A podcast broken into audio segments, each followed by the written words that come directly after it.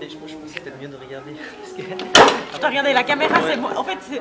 Ah voilà, C'est pour ça que c'est bien journaliste. Ouais, moi, voilà. je suis l'invité euh, Voilà. spécialiste du nucléaire. Pouvez-vous vous me présenter en quelques mots Si je peux me présenter, moi, Pouvez-vous vous me pré- présenter en quelques mots?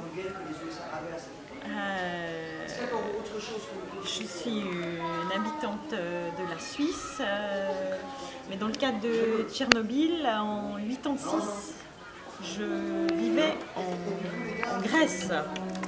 Voilà, alors donc je vais peut-être vous donner un avis euh, d'un pays euh, plus au sud qu'ici. Quel âge aviez-vous en 1986 et que faisiez-vous à l'époque?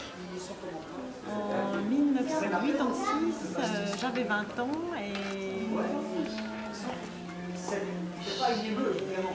Qu'est-ce que je faisais en 86 oui, je travaillais. Je travaillais dans une. Quelle était la chose la plus importante pour vous En 86,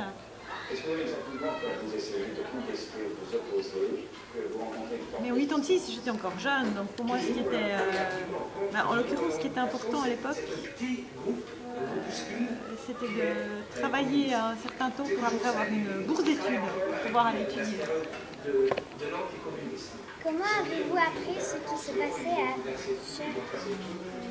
Tchernobyl? Tchernobyl Ben, je l'ai appris euh, par la télévision. Quel était votre sentiment par rapport à ces événements? Honnêtement, si je me souviens, ça me paraissait très lointain. On savait peu de choses sur le nucléaire, on ne connaissait pas bien sa dangerosité. Euh, personnellement, j'avais peu d'informations. hein. Comment a-t-on parlé de la diffusion du nuage radioactif sur l'Europe? Mais j'ai pas vraiment de souvenir. hein. C'était au printemps, printemps 86, en avril 86. Moi, j'ai pas, en tout cas, j'ai pas le souvenir d'avoir eu peur, d'avoir, euh, d'avoir changé quelque chose, d'avoir euh, pas grand-chose honnêtement.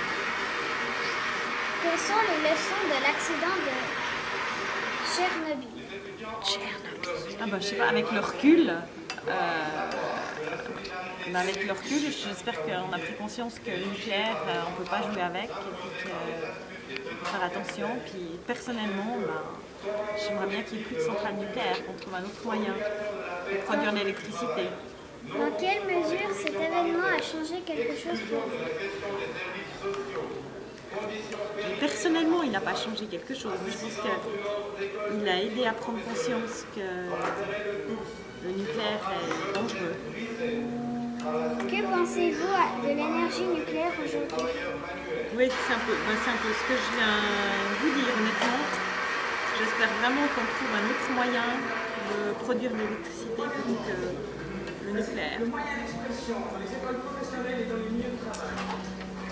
Deuxièmement,